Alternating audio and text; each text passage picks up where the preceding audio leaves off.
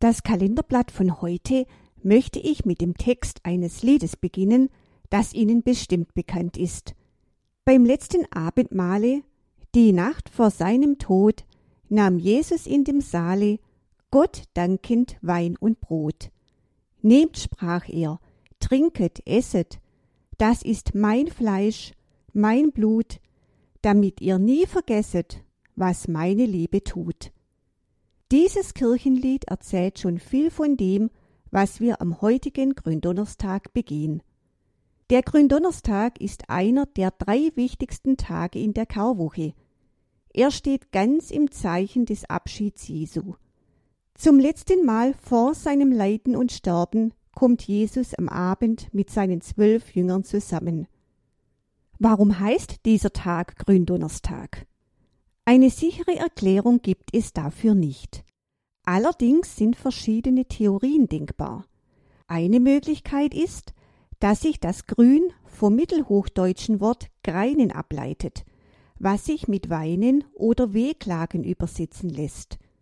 Es bringt die Trauer angesichts der bevorstehenden Passion Jesu zum Ausdruck. Seit dem vierten Jahrhundert war der Donnerstag der Karwoche aber auch der Tag, an dem die Menschen, die mit Kirchenstrafen belegt waren, die sogenannten Büßer, zum ersten Mal wieder an der Messe teilnehmen durften.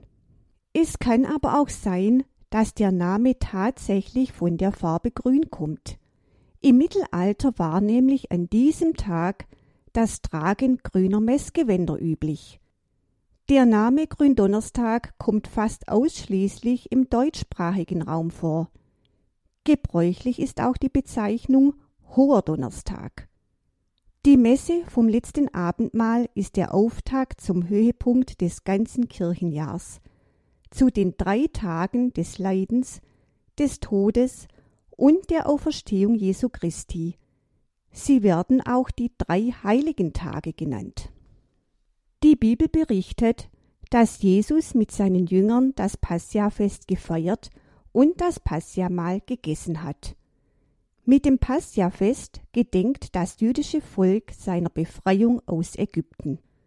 Das letzte Passiamahl aber, das Jesus mit seinen Jüngern feiert, bekommt durch ihn eine neue, vollkommen andere Bedeutung. Jesus kennt den Leidensweg, der ihm bevorsteht. Aber gerade darum will er jetzt noch einmal mit den Jüngern das Passiamahl feiern und ihnen in dieser Stunde auch die Augen öffnen für das, was geschehen wird. Sein Leiden wird kein sinnloses Leiden sein, sondern ein heilbringendes Leiden. Zugleich vertraut er den Jüngern in dieser Stunde sein wichtigstes Vermächtnis an, das Sakrament seines Leibes und Blutes, verbunden mit dem Auftrag, tut dies zu meinem Gedächtnis. Dieses letzte Abendmahl ist sein Vermächtnis für die Jünger, für alle Zeiten, für alle Generationen.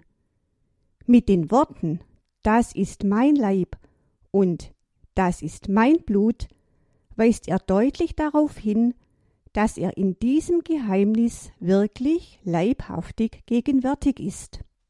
In vielen Pfarreien findet in der Abendmahlsmesse auch die Fußwaschung statt. Der Ursprung geht auf die Darstellung im Johannesevangelium zurück, bei dem Jesus seinen Jüngern die Füße gewaschen hat. Die Abendmahlsmesse wird feierlich eröffnet. Sie endet jedoch schlicht und in aller Stille. Zum Gloria läuten alle Kirchenglocken. Die Orgel erklingt in voller Lautstärke und die Ministranten klingeln mit ihren Schellen. Danach erfolgt ein radikaler Schnitt. Die Orgel verstummt. Die Messdiener benutzen nur noch Klappern aus Holz. Auch die Glocken schweigen ab diesem Zeitpunkt. Der Volksmund sagt, dass sie nach Rom fliegen.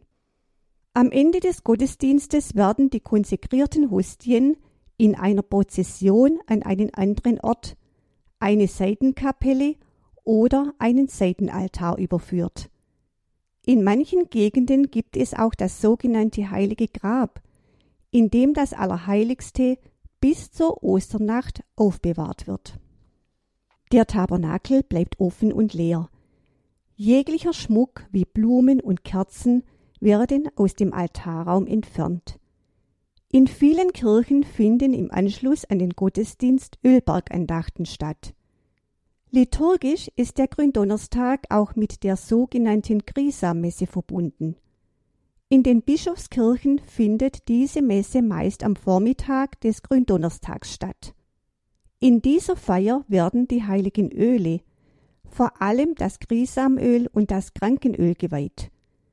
Sie werden zur Spendung der Sakramente und anderer Weihehandlungen benötigt. Generell gilt der Gründonnerstag auch als Fest der Einsetzung des Priestertums. Die anwesenden Priester und Diakone erneuern in der Grisa-Messe ihre Weiheversprechen. Mit dem Gründonnerstag geht außerdem eine Reihe von Volksbräuchen einher. So essen Menschen in vielen Regionen an diesem Tag grünes Gemüse oder Kräuter und verzichten auf Fleisch, obwohl es sich kirchenrechtlich nicht um einen strengen Fast- und Abstinenztag handelt. Verbreitet sind auch Umzüge durch die Straßen, bei denen die hölzernen Klappern und Ratschen ertönen, die als Ersatz für die bis Ostern schweigenden Kirchenglocken dienen. Für mich persönlich gehört die Messe am Abend des Gründonnerstags zu den schönsten und emotionalsten Gottesdiensten im Kirchenjahr. Das Läuten aller Glocken, das mächtige Erklingen der Orgel, das Läuten der Schellen von den Ministranten und dann das absolute Verstummen. Das alles zusammen ist ein so beeindruckendes Erlebnis, es lässt sich kaum in Worte fassen. Liebe Hörer, nehmen Sie heute, wenn es Ihnen möglich ist, an dieser einzigartigen Feier teil.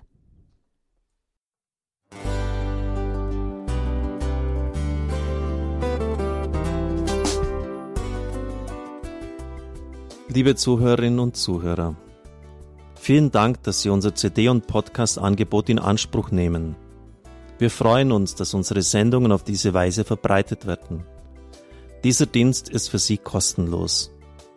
Für uns ist er allerdings mit einem nicht unerheblichen finanziellen Aufwand verbunden. Deshalb sind wir für jede Spende dankbar.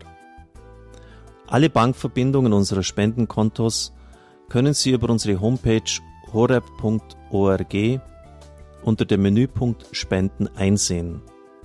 Dort besteht auch die Möglichkeit, online zu spenden. Natürlich nach den neuesten Sicherheitsstandards.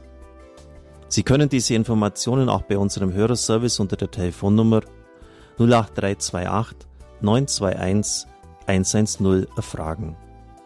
Ich wiederhole die Rufnummer 08328 921 110.